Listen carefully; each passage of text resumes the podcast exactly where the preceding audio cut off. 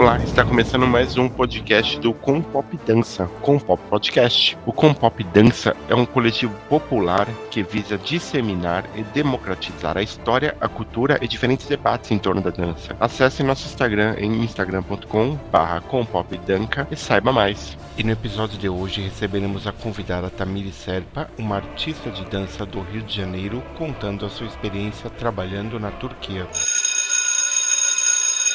Fala galera, meu nome é Tamiri Serpa, sou profissional da área de dança.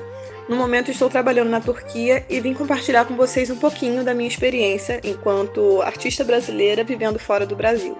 E quero começar antes de tudo agradecendo a Compop pelo convite para participar do podcast. Eu espero realmente trazer é, questões relevantes para a gente estar tá debatendo dentro do meio da dança. E não deixem de seguir a Compop no Instagram e podem me seguir também, V Serpa. E o outro perfil é Corpos Sãos, tudo junto, ambos no Instagram também. E antes da gente entrar realmente no assunto, é, reforçando que tudo é sobre a minha visão pessoal, o recorte da minha vivência aqui na Turquia, no momento. Eu não tenho como falar por todos os brasileiros que fazem trabalhos fora do Brasil, até porque é, agora vendo essa realidade de dentro, como eu estou vendo agora, agora, é um leque muito grande de possibilidades, é, de lugares que trabalham de maneiras diferentes, com prioridades diferentes. Então, por mais que eu acredite que muitas das motivações dos brasileiros e latino-americanos que eu conheço que estão trabalhando fora dos seus países, né, sejam semelhantes, não só as histórias são diferentes, as vivências são diferentes. Então, o recorte que eu trago aqui é o recorte da minha experiência, da minha vivência. E eu vou começar falando justamente dessa questão da motivação. O que que faz a gente querer sair do próprio país para viver fora. E com base na minha experiência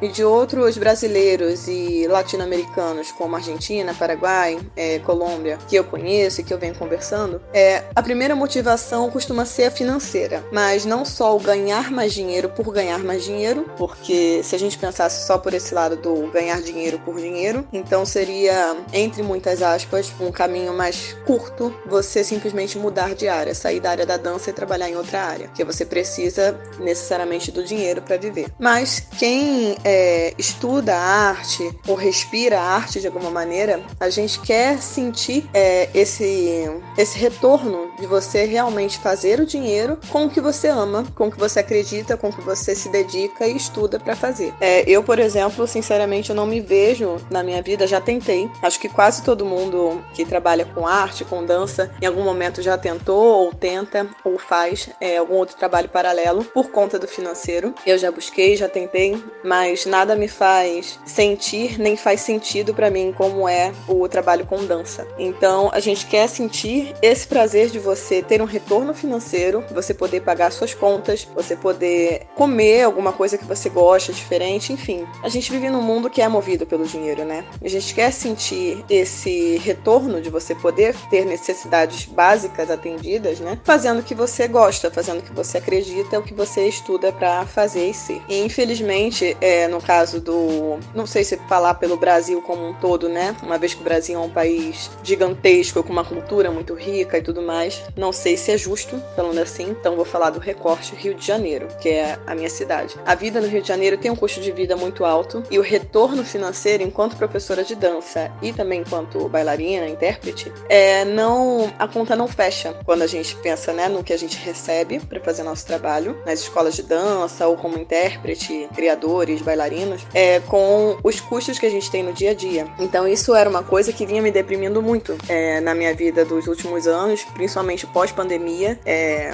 não sei se eu preciso descrever muito esse período pandêmico, né? Que foi para todo mundo caótico em instâncias diferentes. Então isso vinha me deprimindo muito. Eu não consegui suprir necessidades básicas do meu dia a dia e ser extremamente dependente de terceiros para poder viver mesmo, né? E não poder contribuir, porque por mais que eu trabalhasse, já cheguei a trabalhar em três, quatro instituições ao mesmo tempo e nunca conseguia suprir, sempre faltava. Isso é uma coisa que vinha me deprimindo muito e me fez começar, é, conversando com amigos que trabalham nessa empresa que eu trabalho agora, é, me fez começar a pensar se realmente eu não deveria tentar um caminho diferente do das escolas de dança e de dançar às vezes um espetáculo aqui, outro ali, fazer projeto cultural, muitas vezes é, gastar muita energia e investir muito financeiramente também em cursos, é, em editais, para acabar não rendendo resultado, né? Que o processo é lindo, o processo é ótimo, a gente precisa do processo para evoluir. Eu não seria a pessoa profissional que eu sou hoje hoje se eu não tivesse tomado muitos nãos que já tomei, mas eu sinceramente não sou muito a favor é,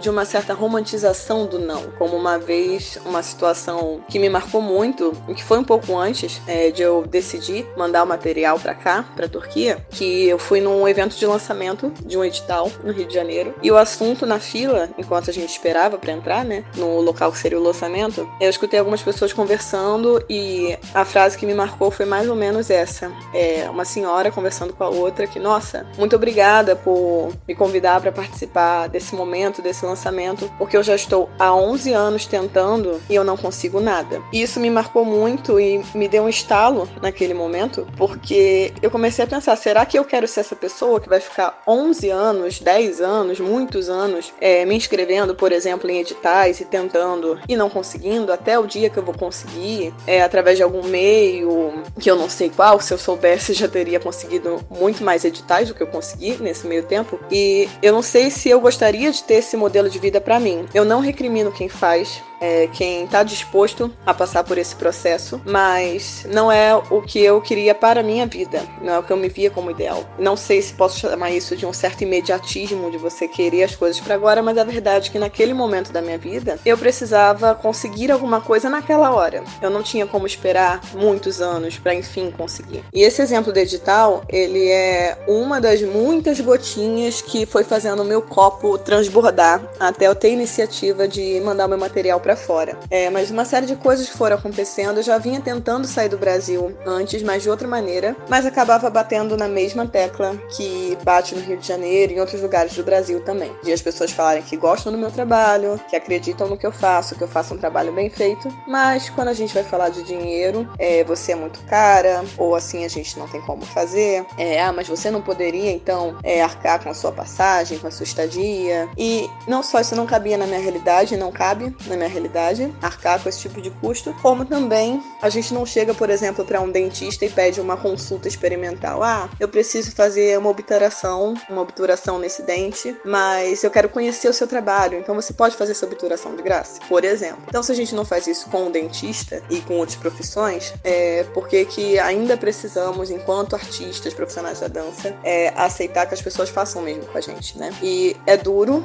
muitas vezes a gente aceita muitos trabalhos pagando pouco ou nada por visibilidade. E eu não recrimino quem faz, inclusive já fiz muito, porque vai da necessidade de cada um, do momento de cada um. Mas infelizmente a realidade é que enquanto a gente aceita, enquanto a gente faz, as pessoas vão continuar fazendo. Mais uma vez, eu não tô aqui para recriminar, para julgar quem faz, porque cada um sabe de si, da sua realidade, da sua necessidade e das suas prioridades também. Mas para mim, dentro da minha realidade, das minhas prioridades, não me cabe mais esse lugar. Então eu comecei a passar por uma série de situações que começaram a mexer muito no meu financeiro e, por consequência, no meu emocional. Somado ao fato de que eu me via fazendo muito para os outros, sempre trabalhando muito para fazer coreografia para outras pessoas, dar aula para outras pessoas, fazer outras pessoas brilharem e dançarem, ficarem felizes no palco, e eu comecei a me ver me deixando de lado. Não que eu tenha ficado infeliz dando aula ou coreografando. Eu amo ser professora, eu amo coreografar e amo dançar também. Mas eu comecei a me ver me deixando cada vez mais em segundo plano e isso começou me fazer muito mal. Então, a possibilidade de conseguir um trabalho fora em que eu estaria dançando e também ensinando de alguma forma, atuando dentro da área que eu acredito, que eu estudei, que eu amo, é, começou a,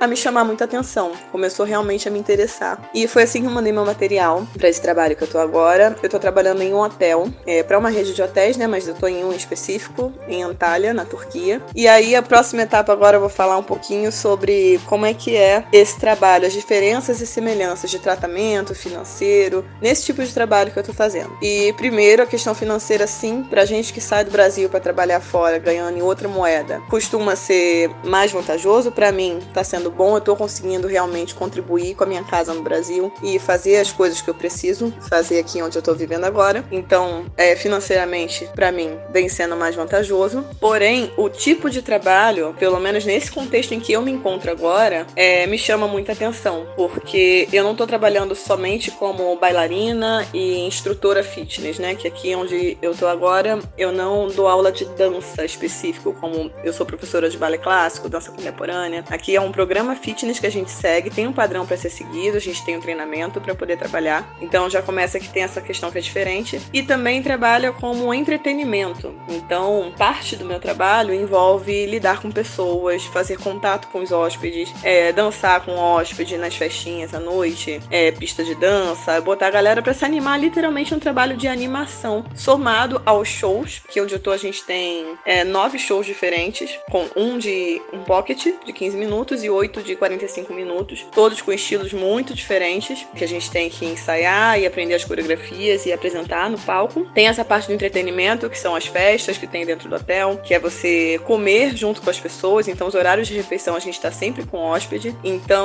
a pessoa que vai para esse tipo de lugar, como eu vim, né, para um hotel, por exemplo, esperando que você vai só dançar muito, ensaiar muito, só entre muitas aspas, tá, gente, que é muito trabalho, que você vai dançar muito, que você vai se dedicar só para isso, é, não é bem assim. Você tem toda uma outra gama de tarefas para cumprir ao longo do seu dia, ao longo da sua rotina, e é extremamente cansativo e estressante. Embora, é o que eu sempre digo, inclusive quando a gente conversa sobre essas coisas aqui, né, que eu não acredito em trabalho que não estressa, que não cansa. Você não quer se estressar, você não quer se cansar, não trabalhe. Fique em casa, assistindo a um bom filme, comendo alguma coisinha que você gosta, que você não se estressa. Mas os tipos de estresse que a gente tem aqui, alguns são diferentes por ser uma demanda diferente. Eu nunca precisei, por exemplo, aprender oito espetáculos de dança de 45 minutos, de estilos diferentes, estilos inclusive que muitos eu não domino, como é, danças urbanas e afro. Nunca precisei na minha vida aprender tantos estilos diferentes em espetáculos com historinha e coreografado por outras pessoas e que você tem que aprender ao mesmo tempo,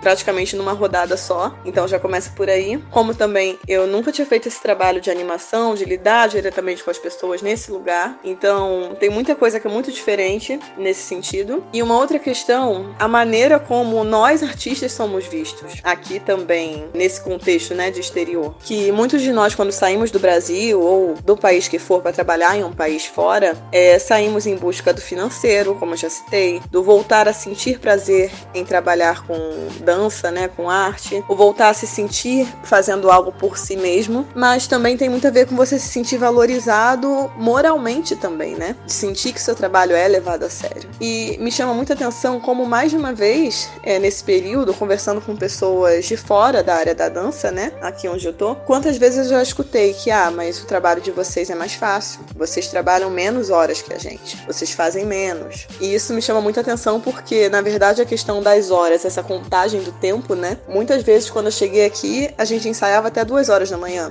ensaiava durante o dia, fora os horários de aula. Então, essa contagem de horas sempre foi muito complexa para mim. Mas o que me chama atenção não é exatamente esse discurso dessa contagem de horas ou de achar, porque muitas vezes a verdade é que a gente, por trabalhar com o que ama, né, dançando e tudo mais, é comum que a gente esteja rindo, brincando entre a gente, coisas normais, né, comportamentos que a gente tem durante o dia. E as pessoas logo acham que a gente está fazendo tudo com muita facilidade. O corpo não dói, o corpo não cansa, é a cabeça não cansa de você ter uma série de coreografias de coisas para aprender, para botar na sua cabeça, no seu corpo. Mas me chama a atenção como é um discurso de você achar que o trabalho do artista ele é mais fácil do que o dos outros e que não é uma coisa que foi a primeira vez que eu ouvi aqui. Como eu ouvia isso e muito no Rio de Janeiro, no Brasil, em outros lugares, essa ideia de que a pessoa por trabalhar com o que ama é como se ela não trabalhasse. Eu inclusive eu tenho pavor dessa frase. E trabalhe com o que ama e é como se não trabalhasse o resto da vida. Não, gente, não é bem assim. Sim, eu trabalho com o que eu amo, eu amo a dança, eu amo a arte, amo ser artista da cena, amo ser professora, mas ainda trabalho.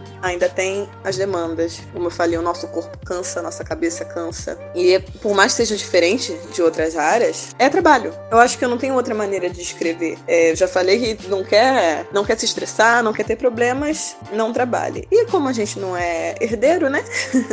então a gente tem que trabalhar. Então, isso é uma coisa, essa questão do tratamento do artista me chama muita atenção. Como não é uma coisa que é só no Rio de Janeiro, é só no Brasil. Como isso é geral, essa visão de que o artista, ele trabalha menos, ele faz menos, ou ele faz com mais facilidade, com menos facilidade, é, algumas outras coisas, né? Como, por exemplo, ah, eu duvido que você vai aguentar ficar jogando futebol, né? Que aqui é onde eu tô tendo departamento de esporte, por exemplo, é, embaixo do sol por uma hora. Ok, talvez eu realmente eu não possa jogar futebol por uma hora embaixo do sol, porque eu não treinei para ser jogador de futebol, eu não tenho esse treinamento, esse condicionamento. Mas eu aqui ensaio duas horas por dia embaixo do sol, dançando, por exemplo. Então são demandas diferentes e comparações que não são justas mesmo, né? Então cada função é uma função, cada área, é, seja dentro das artes, dos esportes, tem demandas diferentes. Eu acho que é sempre importante a gente estar pensando nesse lugar de que é, não se deve comparar a dança, os estilos de dança, inclusive, entre si. Eu acho que não são comparações justas, porque cada um tem uma demanda, tem uma maneira de se trabalhar. Então, é, a gente pensar que cada um no seu quadrado, com suas semelhanças, mas também com suas especificidades. Isso é uma coisa que eu tento trazer muito para mim quando vejo, né, outras áreas aqui também e que vem funcionando. E eu acho que eu falei pra caramba, né? Mas eu espero ter falado pra caramba e ter contribuído aí pra vocês com as minhas reflexões, fazer vocês pensarem um pouco sobre como é a vida, um pouquinho de tudo, não só da vida fora do Brasil, que na verdade acho que foi o que eu falei menos, mas principalmente essas motivações. Por que, que a gente acaba buscando sair e se funciona, não funciona, que no fim das contas é muito pessoal. Para mim vem funcionando, é, eu tenho mais a agradecer do que a reclamar da vida que eu tenho agora, mas também não é nenhum mar de rosas instagramável. então, é sempre importante a gente estar pensando nas nossas motivações e o que que a gente pode estar se preparando para construir a partir das nossas experiências. Então, espero que vocês tenham curtido até aqui. Agradeço novamente pelo espaço e sempre que tiver alguma outra coisa que eu possa estar contribuindo com vocês, é só chamar. Um beijo, um abraço, obrigada. Este foi o Compop Podcast, o podcast do Compop Dança. Siga-nos no Instagram em instagram.com.br compopdança.